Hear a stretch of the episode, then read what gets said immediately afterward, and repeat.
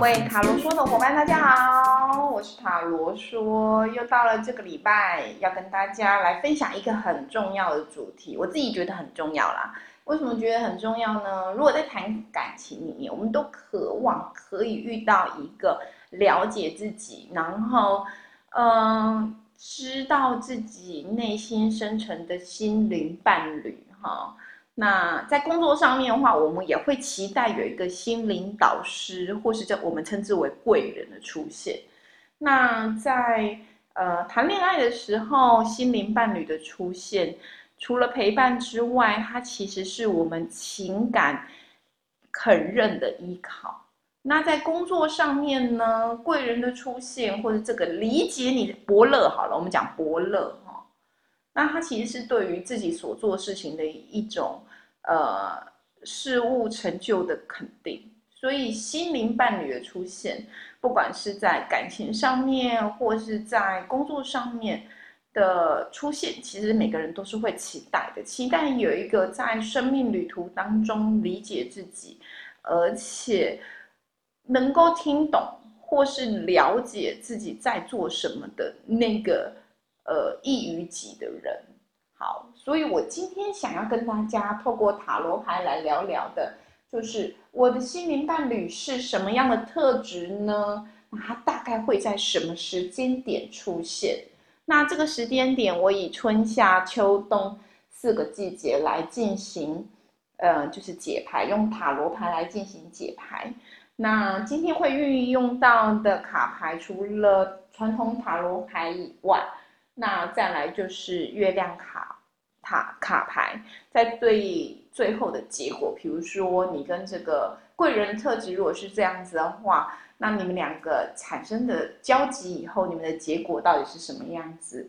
那会有没有什么建议？那我会透过这两组卡牌来跟大家分享。那在选牌的过程当中，我一样用我自己制作的，就是。呃，智慧序的卡牌，关于格言上面的卡牌，让大家进行选择。那今天我一样为大家抽出四组，第一组叫做认识你自己，第二个人生最终的价值在于觉醒和思考能力，而不只在于生存。第三个冬不遇极温，夏不遇穷凉。第四个，自己扬起了满天尘土，看不见却要怪别人。好，今天这今天这是呃这四个可以选择的格言，那你可以选择一个你自己觉得听起来可能是语调，也有可能是它里面透露的格言文字，你比较喜欢的，那我们来选择，然后对今天的。呃，主题也就是呃，我的个贵人到底是什么样的特质呢？或者我的心灵伴侣到底什么样的特质呢？那他大概几月的时候，什么时段？春夏秋冬何时会在我身边出现？来进行选择。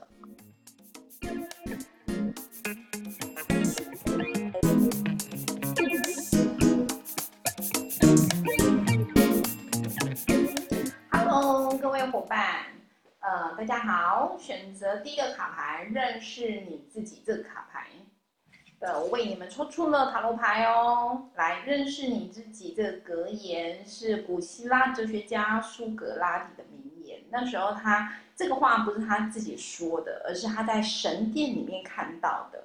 在古希腊的神殿里面呢。呃，拉斐尔神殿上面有三个给世人的警句，其中有一个叫做“认识你自己”，而且这句话也被苏格拉底活用了。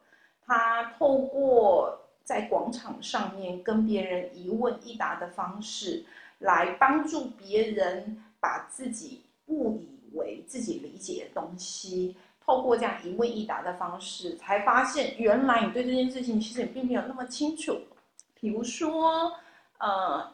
当医生职业很尊贵，那可能苏格拉就问他，问他说：“请问什么叫做尊贵？”那可能这位医生就开始会讲，比如说收入很高啊，或是会受人敬仰啊之类的。那可能苏格拉底就会继续针对他的回答再继续问说，呃，你觉得受人敬仰就是一种尊贵吗？那有没有其他方式？其实你同时也需要别人，呃，给你这样，才让你产生尊贵的感觉。好，那所以认识你这自己这张卡牌的意思是说，你必须对于你原本所理解的事情更深刻的去反思，然后破除表面你所看到的这个想法，然后更深刻的体会到原来。呃，这件事情它可能并不如表象一呃这么简单，就像自己一样，你必须不断的往内去探求，知道你自己可能最内在深层各种层次是什么样子。好，在塔罗卡牌上面，我抽出了三张卡牌，你自己目前的状况是什么？我抽到了权杖女王，哎，我觉得其实你是一个行动力跟智慧。同时兼具的人，不管你是男性或女性，可以想象得到，你做事应该是非常的果断，而且行动力很高。呃，相对的，也也是因为这两个特质，所以你通常在一个团体里面所展现出来的，可能都是有点像是，诶，给别人意见、引领大家的那一种人。啊，对于你来说呢？那你的心灵导师，或是你的灵魂伴侣，会具有什么样的特色呢？呃，我抽到是金币王子，代表说会吸引你，就是会欣赏你，或是成为你助力的那个特质的人，应该是相对沉稳务实的。他可能没有你这么的耀眼，他可能不像你，往往都在人群之前。引领着大家，给大家意见，可是他有一点点像智囊团的感觉，就是军师啊，对不对？在你后面给你意见，而且这个意见通常很务实。那呃，或许没有办法，呃，因为他是金币王子嘛，就是金币侍者，呃，是四张卡牌里面就是四呃就呃金币王子。也就是四张卡牌里面呢，算是呃比较年轻的的的的代表性，所以他可能没有像金币国王跟皇后一样，他拉出来的气势跟他宏观给出来的见解是比较开阔的，但是他的特质一样保有在金币呃系列里面金币人物牌里面的稳重特质。所以你的心灵伴侣跟呃呃贵人应该是属于比较务实性，而且他通常在你在呃想要做什么事情的时候会找他咨询的。这个人可能不是很耀眼，不是每一次都会露脸露名字，然后像一颗呃呃霓虹灯一样在。别人面前转啊转，他通常很稳当的一步一脚印，在专注于他所呃专业或从事的事情。他有一点低调，他的个性很沉稳，很实在。那这样子的人，其实他出现在你身身旁，其实是好的，因为你们两个基本上就加成啦。所以在结果上面，当你们。呃，两个相合拍的时候做出什么？我抽到了，就是金币一哈，代表说你们两个会有一个新的开创，而且这个开创通常会跟呃金钱事业有关系，有可能这个如果是你的，就是在感情上面是一个伴侣的。呃，心灵伴侣的角色出现的时候，你们两个相合拍，其实生活过的其实很务实。你们可能亦是情，也是情人，也是合作伙伴的那种感觉同时出现。意思就是说，如果在感情面上面的话，你们的生活会因为他，你的生活会因为他的加入，而在金钱上面有一个新的开展，甚至是稳定。那如果在工作上面的话，就是这个贵人会指引你一个新的方向，哎，这个方向是好的，我我说好的是因为它带来的是金币嘛，我们通常讲金币可能就是会赚钱呐，或是它是一个值值得投资投资或值得努力的项目。好，那这个贵人会大概在什么时候出现呢？它会在冬季的时候出现。那冬季的话，有可能是现在，也有可能是隔年，就是明年的进入冬季十一月、十二月份的时候会出现。那你先看看你周边是不是已经有像我刚刚讲的很务实、像军师一样的人出现在你身边？如果有，恭喜你。好。那在未来你们两个合拍以后，我抽了月相卡牌，他对于你们两个的合作给了什么样的建议呢？或是这个心灵伴侣的出现，对你的人生有什么样的意见跟跟跟现象阐释阐释呢？他说，呃，我抽到了就是摩羯的新月牌，然后他的意思是说你将会扬眉吐气。例如说，在感情上你会顺风顺水，那在事业上呢，你会往更高一个阶层，呃，攀登。那实在是太棒，恭喜你！希望这贵人已经在你身边喽。好，这是第一张卡牌解释。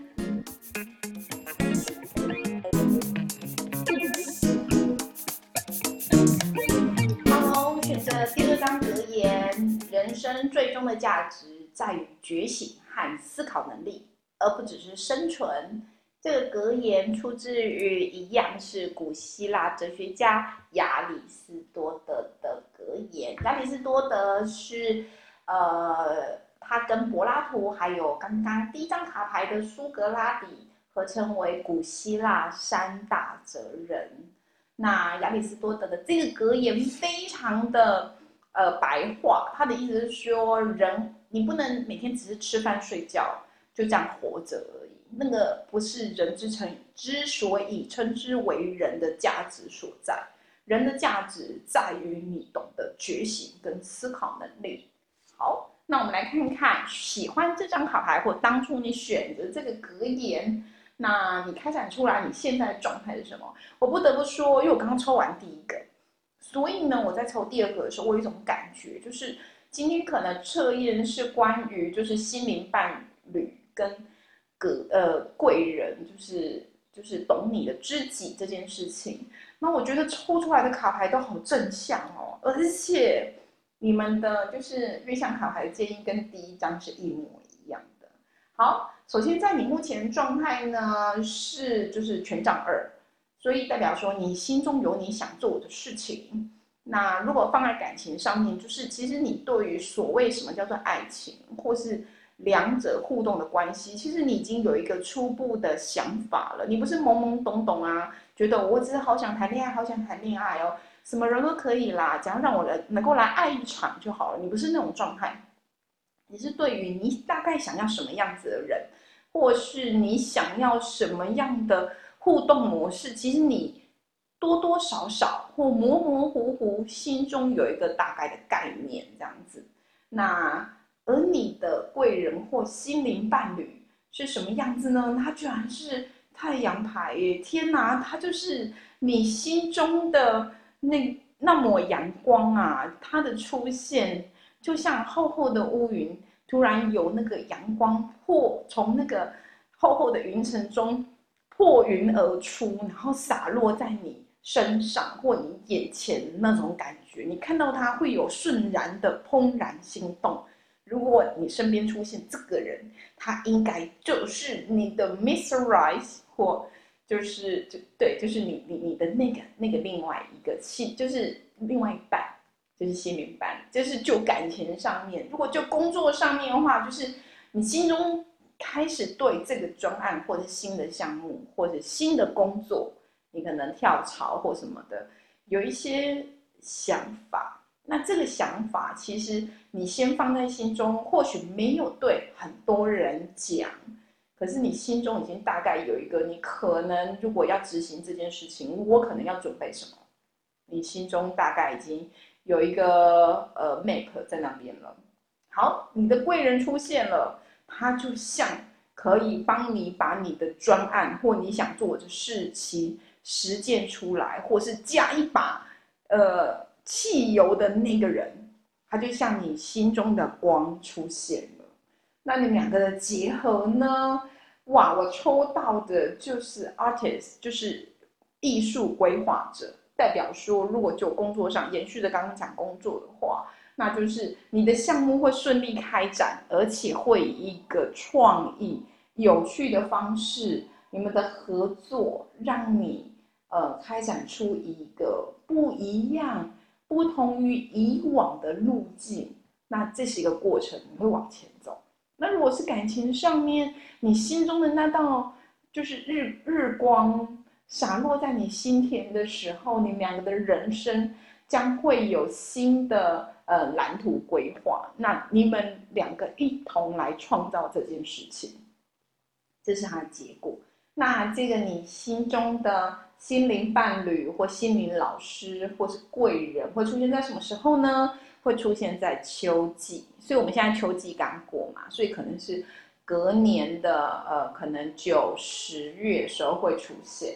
那你们两个结合，你们两个的相遇跟你们两个结合，在月相卡牌里面呢，它所呈现出来的跟第一张一模一样，就是摩羯星月。它的意思就是说，你们会扬眉吐气，在感情上面的话，你们可能会。非常的契合，非常的契合。那你自己在身体、心灵上面都觉得滋润满足。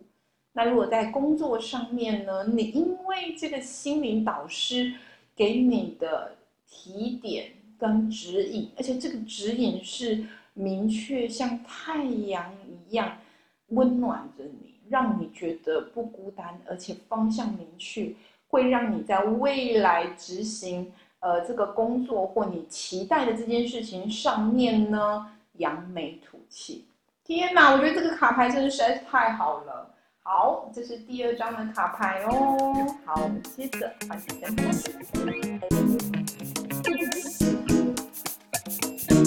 Hello，选到第三张卡牌的是冬不遇极温，夏不遇穷凉。这个呢是出自于，就是如果你对道教有一些概念的话，就会了解葛洪这个人。然后葛洪是出现在汉代，然后他对于一些道教的想法有一些提出自己的看法的一个类似像哲学家这样子。然后他的这个格言叫做：在冬天的时候啊，你千万不要把自己弄得太热。对身体不太好，在夏天的时候啊，也不要一把冰水直接灌到自己的肚子里，对自己的身体也不太好。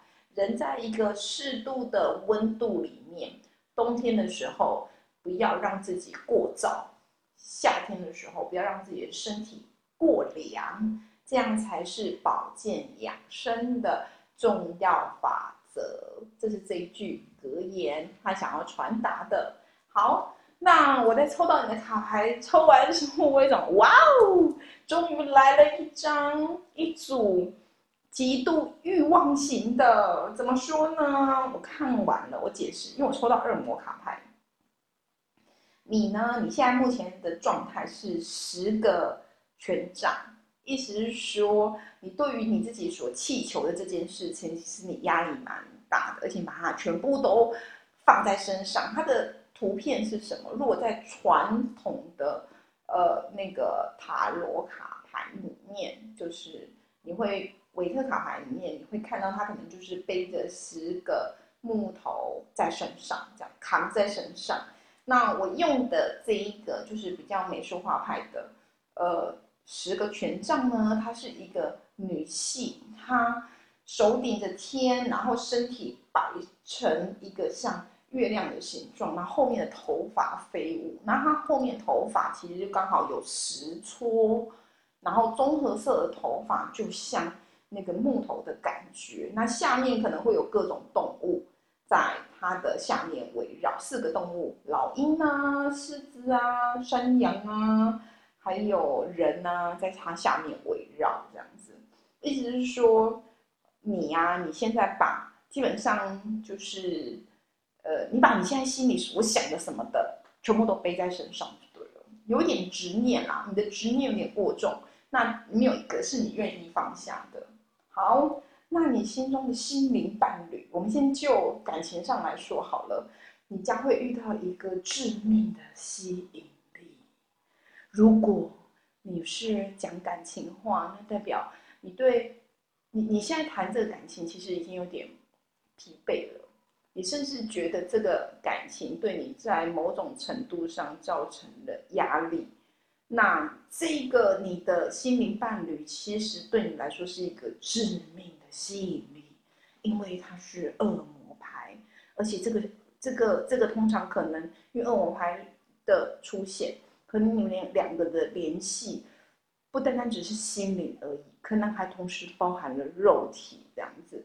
你们是非常的契合，你看到他就像吃到，就像吸毒一样，觉得他给你有压力，或是他的某一方面，你即便觉得这个人不适合你，可是你就是觉得待在他身边，你觉得很、很、很、很、很、很棒，很舒适，你没有办法把这个这种感觉，这种快乐的感觉抛去，那是恶魔海现在跟你。相搭在一起的感受，那所以呢，因为你们两个的互相彼此纠缠，那在感情上面互相彼此纠缠，你们的最后的结果，我相信你们还是相爱的，因为我抽到了圣杯二，圣杯二在塔罗卡牌里面又称为小恋人牌，那其实你们还是有交流的，当然这个交流其实包含了执念跟欲望，哦，那嗯。所以我只能说，这个心灵伴侣，你或许已经有了，而你现在深陷其中。因为我抽到的时间卡牌叫秋，呃，夏季，所以有可能你这个你的你的你的伴侣，你的心灵伴侣已经出现，非常了解你这个人的那个致命吸引力，其实已经出现。如果还没出现，那就是明年的夏天会出现哦。那你们两个会有一种就是爱恨缠绵。我不知道这个这个年代的年轻人应该没有看过琼瑶吧？如果你看过琼瑶的电视剧，我觉得里面男女主角就是像那种就是就是遇到恶魔牌那种感觉，就是爱的太缠绵悱恻、太浮夸了哈。那你现在爱情就是你遇到这个心灵伴侣的爱情，就是如此的浮夸。那你就其实如此浮夸下。我觉得有趣的是，我抽掉抽到月相卡牌的时候，居然掉出来了两张。因为前面的我都其实前面的两组只有各抽一张而已，那你们居然掉出两张，我想说 OK，那就两张吧。那我抽到了天蝎星月，天蝎星月就是说你要必须面对自己的恐惧啊。你可能在这张感情上面你也觉得很疲惫，请你直视你的恐惧。面对你这个致命的吸引力，你看，认真思考，你该如何决定？然后呢，调整是必要的。第二张月相卡牌就是是告诉你说，你在面对恐惧之余，请你做出适当的调整。哎，我觉得这跟我最初的格言有像哎，最初格言不是说冬不遇及温吗？你冬天不要让自己。身体过燥嘛，比如说一直吃羊肉炉啊，补到流鼻血之类的。那你夏天呢，不要一直灌凉水嘛，你总是要在一个身体适度可以接受的状态。所以其实他也在在月相卡牌，其实也在同时提醒抽到第三组的人，呃，在一段感感情关系上面，你的心灵伴侣就像你致命的吸引力。可是你跟他的关系其实应该是要调整到一个适度的状态，其实才是对你们来说是好的，让你们这个有点就是呃夹带着欲望跟执着的小恋人牌，能够晋升到比如说恋人牌或更稳定的一个状态。好，如果就工作上面，我们来看看这个贵人什么样子。你现在对于你心中所想的这个项目，其实你已经有一点疲惫了，而且你应该。做的蛮辛苦的，可能因为过往的包袱有点多，或是你太想要怎么样怎么样怎么样，那个太想要把自己就是压的有一点喘不过气来。然后呢，你的心灵导师出现了，你的心灵导师就像恶魔一样，对你来说就是一个突然的救赎。嗯，你知道我看一些就是电影啊，因为我自己本身没有什么宗教信仰，所以我在看一些电影，他们呃对于一些比如说呃牧师啊，或是就是就是极度相信呃一些神性传递者的那种人，我都会觉得哇哦，真的实在是一个很有趣的题材这样子哈。那你？遇到这个心灵导师，就有点像是你极度相信这个神性传递者，你极度相信这一个呃呃出现在你目前卡关或压力很大的这一个呃心灵导师，对，而且你甚至可能跟他产生了依赖，你有点极度的相信他，那这种极度的依赖。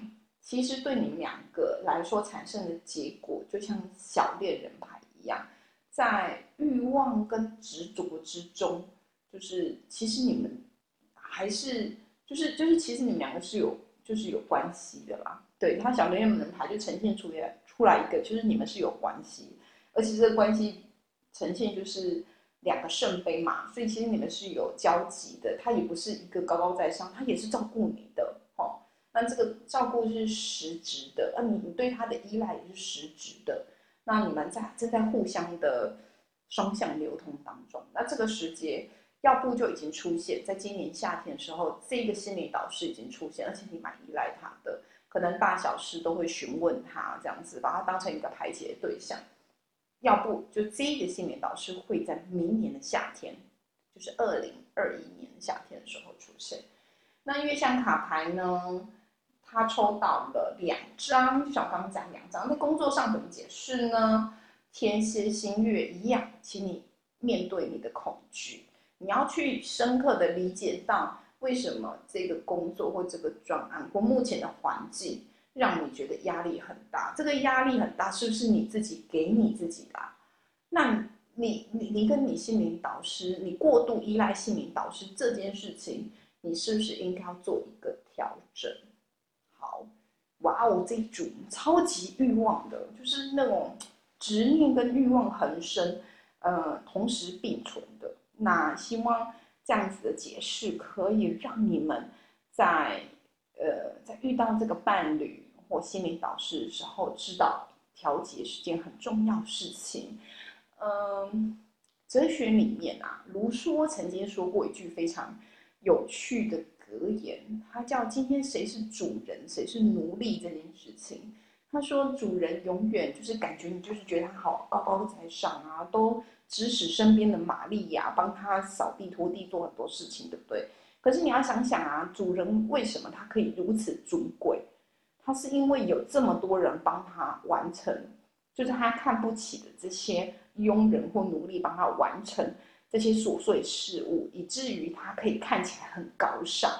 所以，如果反过来说，哪天这些佣人都辞职不干了，或是外佣都无法进入国境，那他就必须要自己每每一件事情倒垃圾啊，做那些俗务的事情，真正真正下海去做这些俗务事情，说你觉得他还依然高贵吗？所以，会不会其实他本身对于呃奴隶？其实是反过来的，就是他其实才是真正依赖这些佣人跟奴隶那个人。那你你你可以用这个方式来去想一下，你那个呃，你极度相信的心灵导师或是贵人给你的建议，其实他会也会不会是因为你极度相信他而让他显得尊贵？如果当你的自信心满足，或是你可以把你的。思考的主动权拉回来的时候，其实你们两个之间的关系会不会更平衡？那希望在这边可以给大家一点点小小的建议。然后，OK，那我们来看第四组。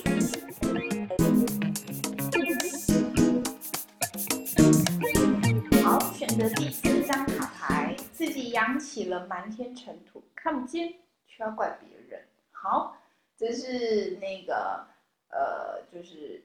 西方哲学家莱布尼兹他的格言，那其实蛮明确哈。他说，有些人啊，自己搞了一大堆事，可是老是把自己的手指头指向别明明这些尘土都是自己弄出来的啊，干嘛要都怪别人呢？因为他们从来都不会把指头，就是手指头先指回向自己，都是自己的错误。哈，好，那这是莱布尼兹他提供的格言，我很喜欢莱布尼兹。如果啊，就是莱布尼兹他其实是一个蛮虔诚的基督教徒。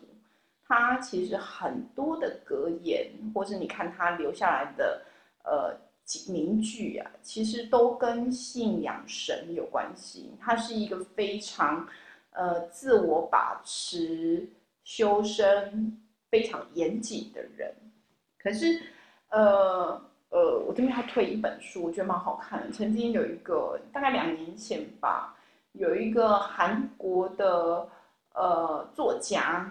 他写的情感的四十八种面貌，里面就完全都用莱布尼兹的格言，你才会突然发现，原来这么严谨，就是这么像修道士的莱布尼兹，也可以对于比如说，呃，非常具有强烈情感张力的憎恨、嫉妒，给出一段格言。那这本书很好看，是因为它都会搭配一些文学作品或电影的情节、内容情节。然后做一个开场白，你突然会觉得那些情感的表现很立体，哈。那再搭配上格言，莱布尼兹的格言收敛的时候，你突然就会觉得，即便这样，就是瞒天过海，嗯啊，就是瞒天瞒地，就是你会觉得哇，大家都在情欲纵横的世界里面，其实还是有那么一点理性的光。所以我觉得这本书超好看。那叫做情感的四十八种面貌，应该吧？我记得书名好像是这样。那这个是我对莱布尼兹的一点点小补充。好，在你的牌面上显示，其实我觉得很明显嘞，你应该现在目前其实正在与别人，如果就工作上面，你正在，因为我抽到金币三，其实你已经在规划，而且已经。可能正在执行你的新的工作项目或专案，而且是有伙伴的。那你的这个贵人其实是一个在专业上非常呃有呃就是经验，或是他非常有厚度的呃这个心灵导师或心灵伴侣。因为我抽到了金币八。他是一个非常务实，而且在专业上有一定成就跟理解的这个人，那他会加入你的团队，给你意见。所以你们开展出来的新项目结果，我抽到了八个呃圣杯，代表你即将远行，请你抛开过往旧有的呃呃做事模式或行为模式。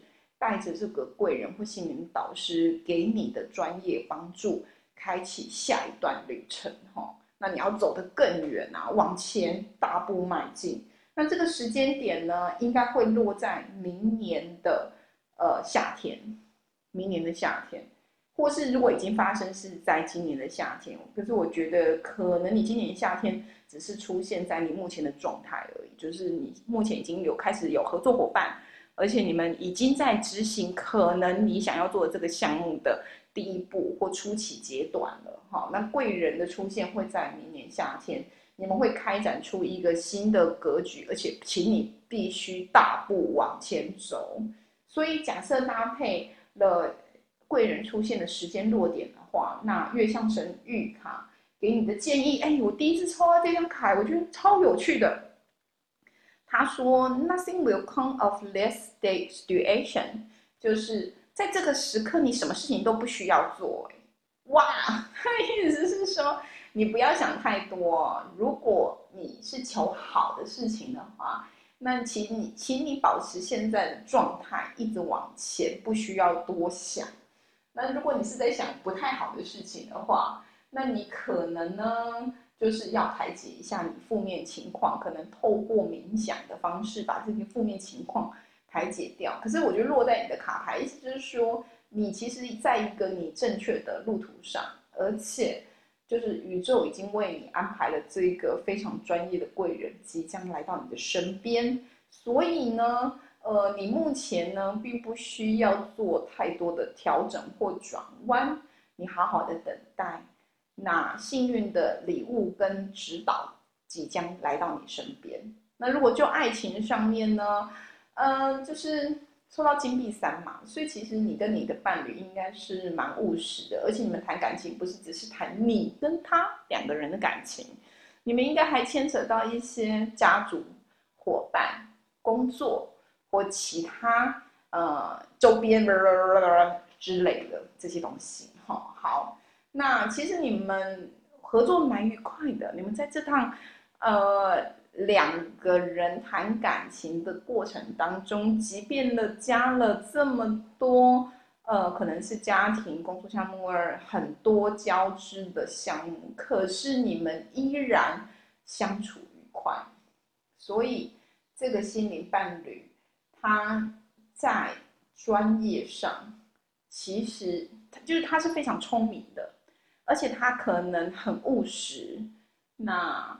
对于他，而且他应该是自己有一个本事，可以养活他自己，不太需要完全依靠你给予金钱上面的资助，或是其他的。如果他是男性的话，他可能在他本有的行业里面就已经有一定的呃专业度。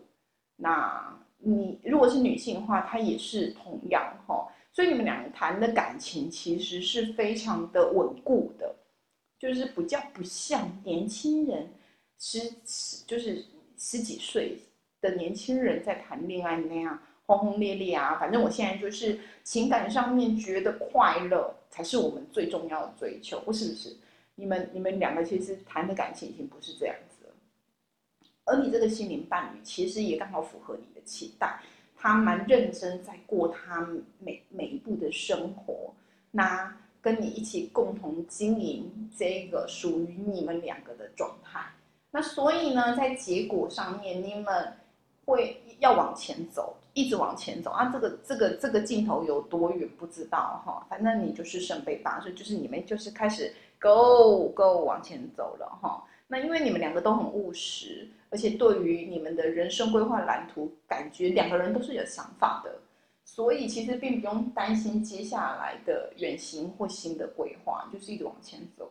那这个跟你在一起合作，嗯，不错的灵魂伴侣，我猜应该已经出现了哈。因为，呃，如果就工作项目的话，就像我刚刚讲，可能贵人会比较晚。可是如果就灵魂伴侣，呃，来讲出来的话，我觉得应该是今年夏天已经出现。如果还没有，就是明年夏天。不过你也可以期待，他可能是。呃，已经跟你有关系，而且你觉得相处起来，在做事上面跟你蛮像的那个人，嗯，我觉得你们两个应该蛮像的，不会像，呃，前面第一组还第二组是是互补型的，你们不是，你们应该是两个人都是很雷同的。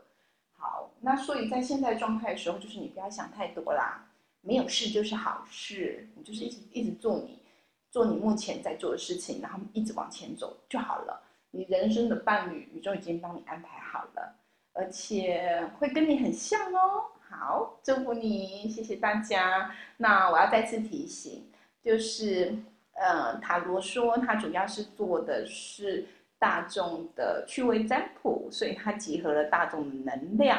那，呃，请不要过度迷信，你可以截取适合你自己的，呃。讯息来做接收就可以了。如果你今天发现听完四个都不符合你，那也没关系。可能对于对于你来说，你的生命课题还没有接触到这个项目，你的生命课题可能是在另外一个阶段这样子。那祝福大家。